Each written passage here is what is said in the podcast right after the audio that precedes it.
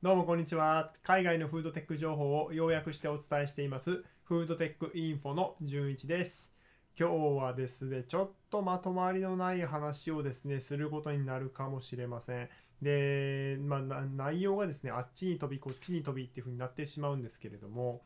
えー、会話の、まあ、話の中心はですね、何かといったら、まあ、あの、藻類がですね、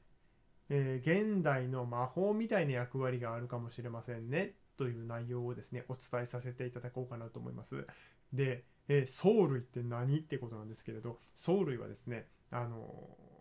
ま、私最初これ漢字を読めなくてですねそのまま「もるい」って読んでたんですけれどあのもしあの漢字がパッと思いついてこれ藻類だよねって思う方はですねあの私よりああのよく分かっていらっしゃるっていうふうになるんですけれど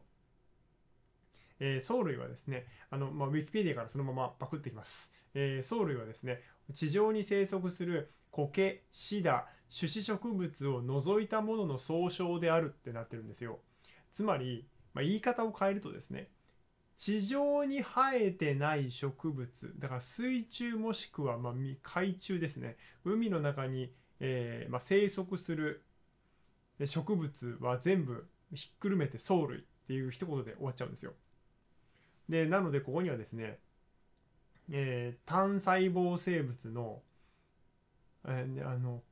単細胞生物も含まれていれば、えー、苔も苔みたいな藻が含まれていたりあとは海藻もワカメもこれあとは植物性プランクトンもですね全部藻類っていうくくりなんですよ。だからものすごいざっくりとしたくくりなんですね。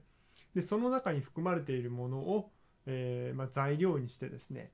植物ベースの代替肉とかを作っている企業があるんですけれども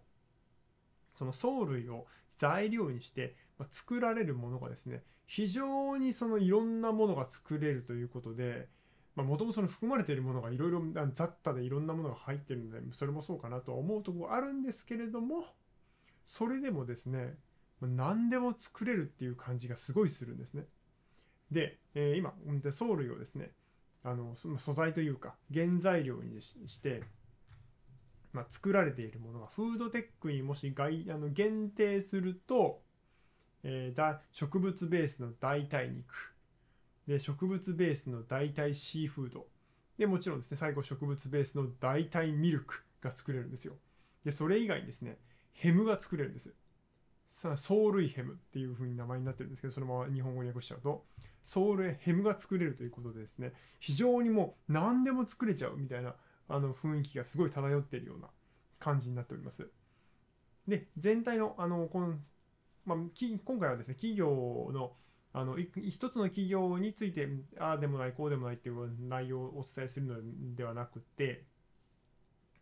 この藻類をですね話のな音声の中心に持ってきてですねこの藻類からこういう企業もある、ああいう企業もある、こういうものを作っている企業もあるっていうことをずらずらずらずらっと説明させていただいて、最後に、藻類ってやっぱりすごいみたいなところにですね、話を着地させようかなと思って今回音声収録しておりますので、えー、でお付き合いいただけるととても嬉しいです。でですね、あの皆様にとっては、あーうんちくとか、あとはですね、まあ、雑学としてですね、この内容が役に立ってくれると私としてはととても嬉しいです。で、でサクッとじゃああの、まあ、できるものですね。この藻類を原あの、まあ、素材としてですねできるものなんですが先ほど申し上げた植物ベースの代替肉代替ミルクでシーフードでこの3つでまずこの段階で結ほぼほぼ全部作ってんじゃんと思うんですけれどでこれ以外にですね作れるものが油オイルですね。で油とそれからインクが作るんですよ。であと服の繊維も作れてですねそんなにいろんなもの作れたっけかと思うぐらいくらいですねいろんなものが作れるということなんですよ。でそれを開発している企業を今さらっとご説明しますで、えー、あともう一つでヘムですね。でヘムが多分このフードテックの中では一番多分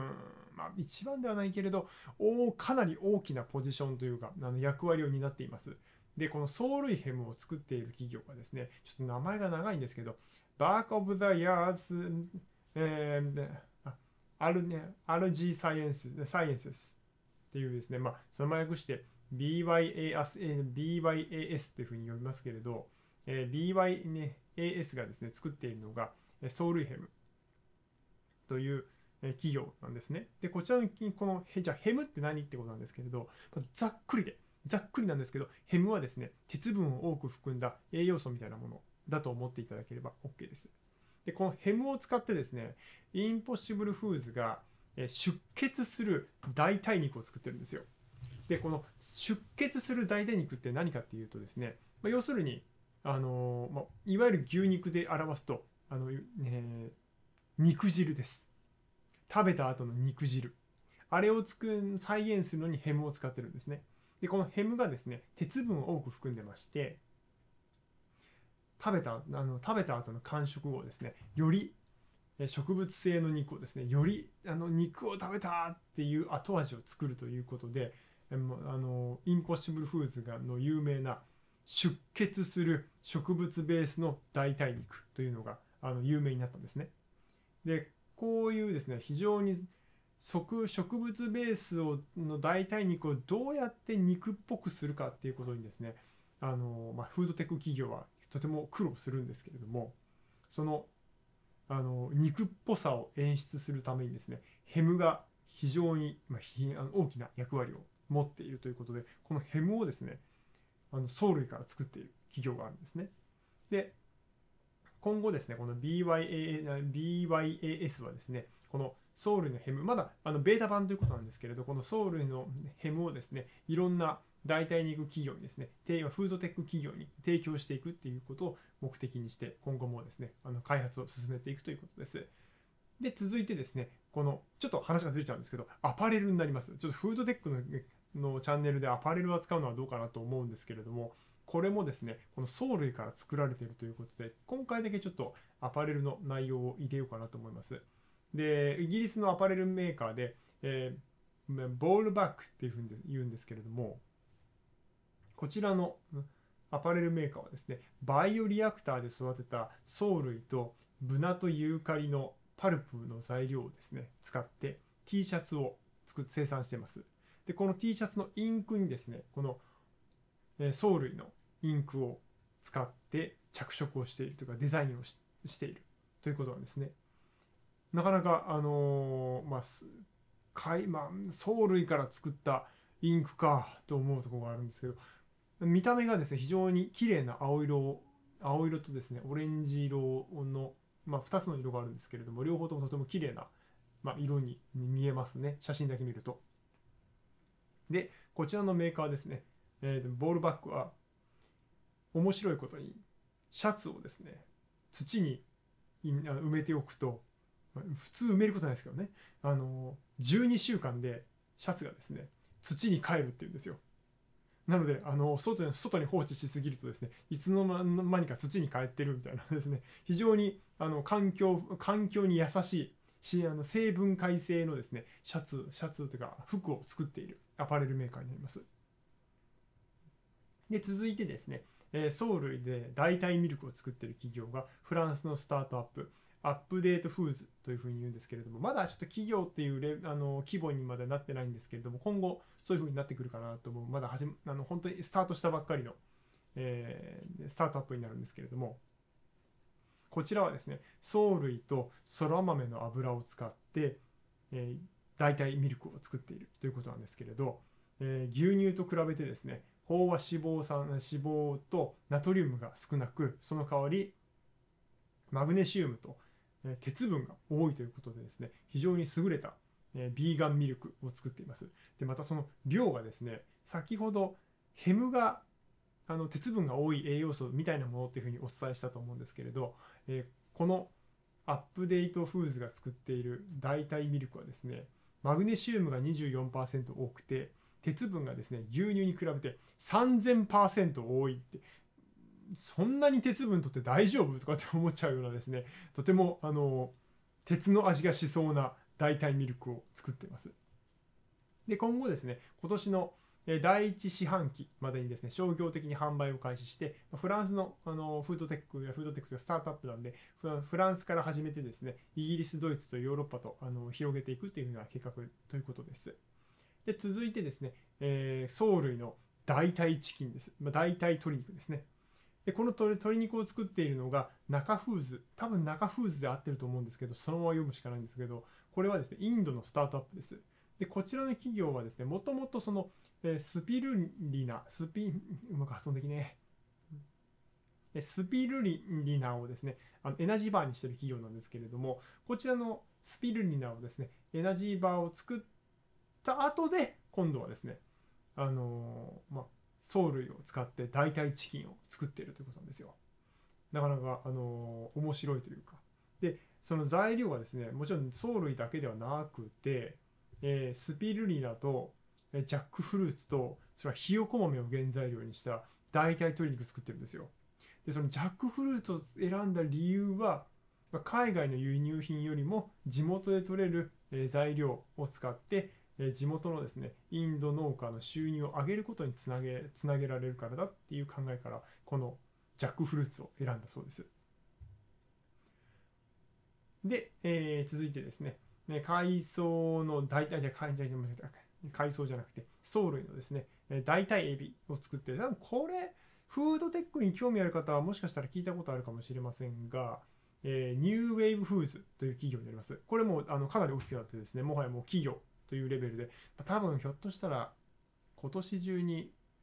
上上場というか、あのまあ、もうほとんど多多国多国多国違うグローバル企業にですね仲間入りするかもしれません。ひょっとしたらですけどね。でこちらの企業ですね、えー、藻類を使って代替エビを作ってます。シーフードです。で、その代替エビがですね、従来のエビと区別がつかないっていう評価ができるほどですね、あの非常に高レベルな、まあ、こあのとても高評価をつけたですね、代替エビを作ってます。で、こちらがですね、もうあの1月の6日に大型の資金調達をしておりまして、市場にこの植物ベースのですね、代替エビを投入する準備を始めています。で、今後ですね、この New New Wave Foodsはですね、あの代替エビだけじゃなくて、このそう、えー藻類藻類からですね、えー代替ロブスターとか代替ホタテとか代替カニを作る計画をしているということなんですね。で、こういうこう今の感じでザラザラザラザラっとあの企業をですね、あの架け橋で説明していたんですけれども、まあ、いろんなものを作れるんですよ。で藻類はそこまで最近、あのー最近まであまり注目されてこなかったというかメディアを賑わすようなものではなかったんですけれどもこのフードテックからですねすごく注目が集まってきております。で最近の、あの持続可能性サステナビリティを配慮、うん、サステナビリティをですね重要視した経済活動がすごくなんていうんでしょうね、まあ、流行り流行り流行りではないんですけど注目されている中ですねこういうふうに藻類がですねすごい存在感を、うんまあ、存在感を増してきたというか、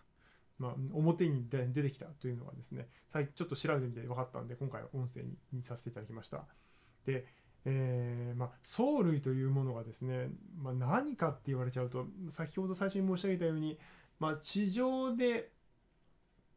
地上に生えている植物以外の植物を全部藻類っていうふうにひっくるめて言えちゃうので、まあ、幅が非常に広いんですけれど、まあ、何でも作れるよねっていうような感じがすると思いませんか、まあ、ミルクは作れるわ鶏肉は作れるわそしてにで、えーまあ、シーフードは作れるわでインクも作れて服の材料にもなっちゃうっていうですね。非常に、うん、何でも作れちゃうなと思うんですけれど。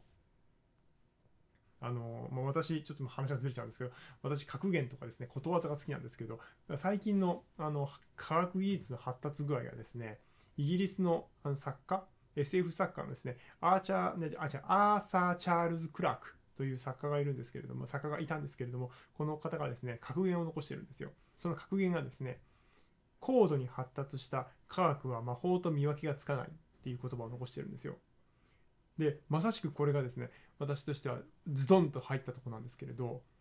うん確かに高度に発達した科学は魔法と見分けがつかないかなっていうふうに思いましたね。で例えばですね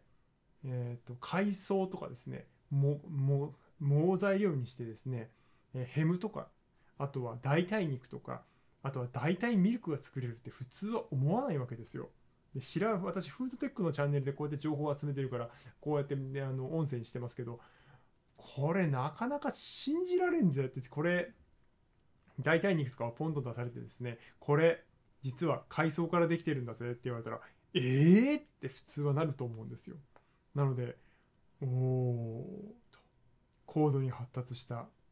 科学高度めっちゃいいとこで噛んでるわ 高度で発達した科学は魔法と見分けがつかないということでですねあのまさしく藻類はもしかしたら魔法の粉みたいなあの今後ですね存在になっていくかもしれません。ということでですね今回はあの以上となります。どうもお時間ありがとうございます。失礼いたします。